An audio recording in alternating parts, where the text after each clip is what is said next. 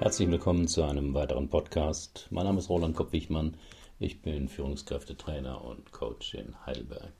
Das Thema heute: Was steckt dahinter, wenn der Partner uns nervt? Vier Ursachen, die Probleme in Beziehungen und Partnerschaft machen. Am Anfang ihrer Beziehung fand er ihre Art zu reden lebendig und erfrischend. Mittlerweile nervt es ihn, dass sie so viel redet und dabei noch mit den Händen gestikuliert. Zu Beginn fand sie seine zurückhaltende Art interessant und interpretierte sein Schweigen als nachdenkliche Tiefe. Mit den Jahren erlebt sie es jedoch als emotionalen Rückzug und Lahmarschigkeit. Warum können sich einstmal geschätzte Eigenschaften so verwandeln? Und wer oder was verändert sich da eigentlich? Viele Paare schaffen es ja nicht, mit diesen Veränderungen angemessen umzugehen und geraten in einen zähen, oft jahrelangen Kampf damit. Entweder werden dauernd Vorwürfe gemacht, oder man startet ein gigantisches Nacherziehungscamp für Schwererziehbare, mit dem man sich auch in der RTL-Serie Die strengsten Eltern bewerben könnte. Manche resignieren stumm und flüchten in die Arbeit, den Hobbykeller oder zum Geliebten. Was Männer und Frauen vor allem aufregt, sind Putzfimmel, Launenhaftigkeit und ewiges Nörgeln. Die meisten Frauen stören, stört an ihren Partnern, dass sie unordentlich sind, Körperpflege für Luxus halten und sich Auseinandersetzungen entziehen. Natürlich strengen sich Menschen in der Verliebtheitsphase mehr an, um dem anderen zu gefallen. Wir sind kreativ und überraschen den anderen mit netten Ideen. Wir zeigen uns von unserer besten Seite, sind aufmerksam, originell und interessiert. Doch wenn man ehrlich draufschaut, hatte der Partner etliche Eigenschaften, die uns heute den letzten Nerv rauben, auch damals schon.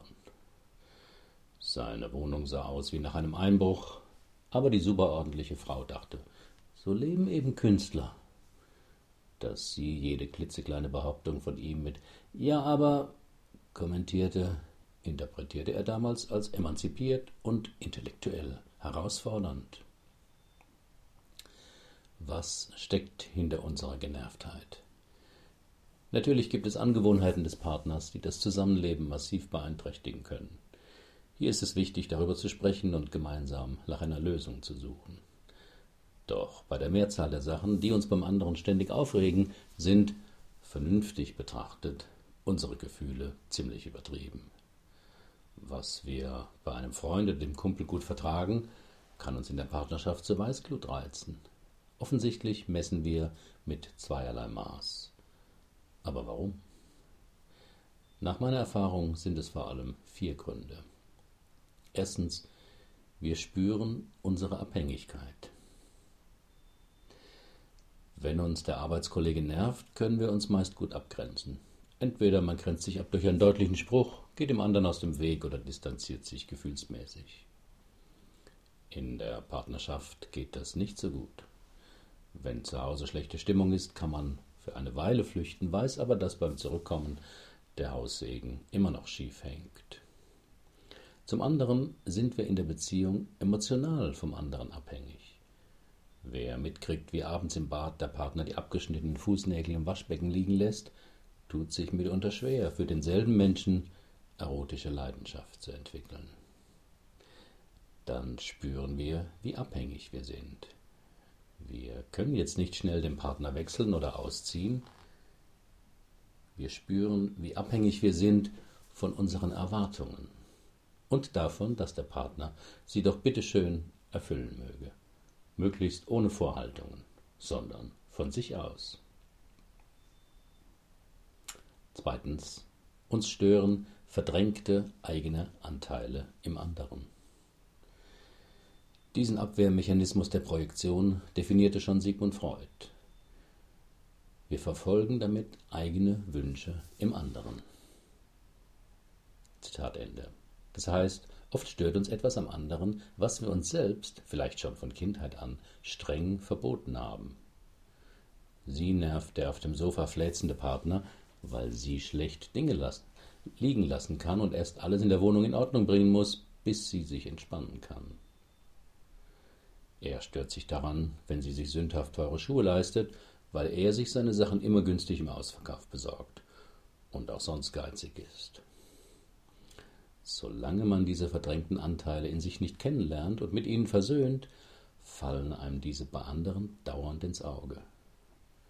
Nichts als nackte Weiber, stöhnt der Bischof beim abendlichen Fernsehprogramm. Drittens, wir nehmen etwas zu persönlich. Verhaltensweisen oder Angewohnheiten bedeuten oft erst einmal nichts. Derjenige macht es ebenso. Er will den Partner damit nicht ärgern oder verletzen. Drei Beispiele. Viele Menschen ärgern sich über das Schnarchen des Partners und bekommen Mordfantasien, obwohl klar ist, dass der andere nichts dafür kann. Wer seine Klamotten statt aufzuräumen einfach nur fallen lässt, macht das ebenso. Er will meist den anderen nicht ärgern. Wer chronisch unpünktlich ist, hat mit sich einen Konflikt. Es ist nicht vor allem mangelnder Respekt gegenüber dem Wartenden. Wer sich davon gestört fühlt, empfindet derlei Verhaltensweisen oft als persönlichen Angriff. Er oder sie denkt, ich bin ihm, ihr überhaupt nicht wichtig. Wenn er, sie mich wirklich liebte, würde er, sie das lassen. Doch, das ist ein Fehlschluss. Viertens. Uns stört etwas ganz anderes.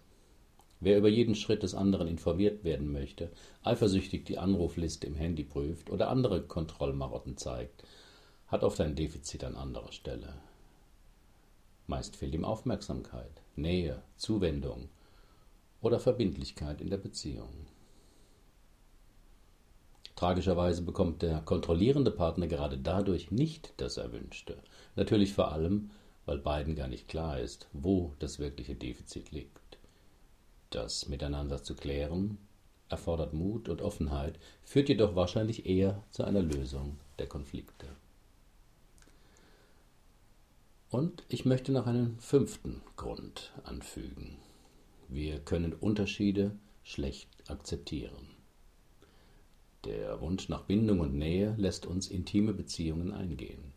Wenn wir Unterschiede beim anderen wahrnehmen, die uns stören, scheint diese Bindung erschwert zu sein. Manche erleben Unterschiede in einer Beziehung nicht als Bereicherung, sondern als Bedrohung und Übergriff und glauben, dass der andere eigentlich die gleichen Wünsche, Bedürfnisse und Vorlieben haben müsste. Wenn du mich lieben würdest, dann hättest du nicht diese seltsamen Vorlieben. Wer häufig in Kategorien von falsch und richtig denkt und urteilt, hat auch große Mühen, Unterschiede zu akzeptieren.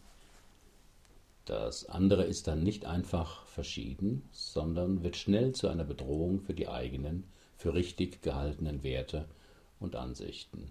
Zu akzeptieren, dass man nicht immer recht hat, dass es mehrere gültige Ansichten über dieselbe Sache gibt, erfordert ein gewisses Maß an Reife. Je schlichter das eigene Weltbild ist, umso rigider die kategorischen Normen, die festlegen, was noch normal oder schon krankhaft ist, was gut und was böse ist. In der Partnerschaft führen solche moralischen Kämpfe immer in eine Sackgasse, weil jeder seine Position mit ihnen für ihn plausiblen Argumenten verteidigt und sich beide so gegenseitig hochschaukeln. Mein Fazit Die Wahrheit beginnt zu zweit, lautet treffend ein Buchtitel von Michael Lukas Möller, indem er seine Methode der Zwiegespräche für Paare vorstellt. Eine Art der Paarkommunikation, die ich häufig empfehle. In diesen einstündigen Dialogen können zwei Menschen abwechselnd ihre jeweiligen Gefühle, Gedanken und Meinungen äußern und der Partner darf nicht unterbrechen, nicht bewerten und nicht kommentieren. Wenn es klappt, öffnet sich dann in der Partnerschaft ein innerer Raum, in dem beide erkennen können, dass seine Paarbeziehung keine Gerichtsverhandlung mit anschließendem Schuldspruch sein sollte, sondern vielmehr die Synthese von Gemeinsamem, das verbindet und Unterschiedlichem, das bereichern kann oder, wenn dies nicht möglich ist, akzeptiert werden kann. Was nervt Sie an Ihrem Partner und wie gehen Sie damit um? Herzlichen Dank für Ihre Aufmerksamkeit. Bis zum nächsten Mal.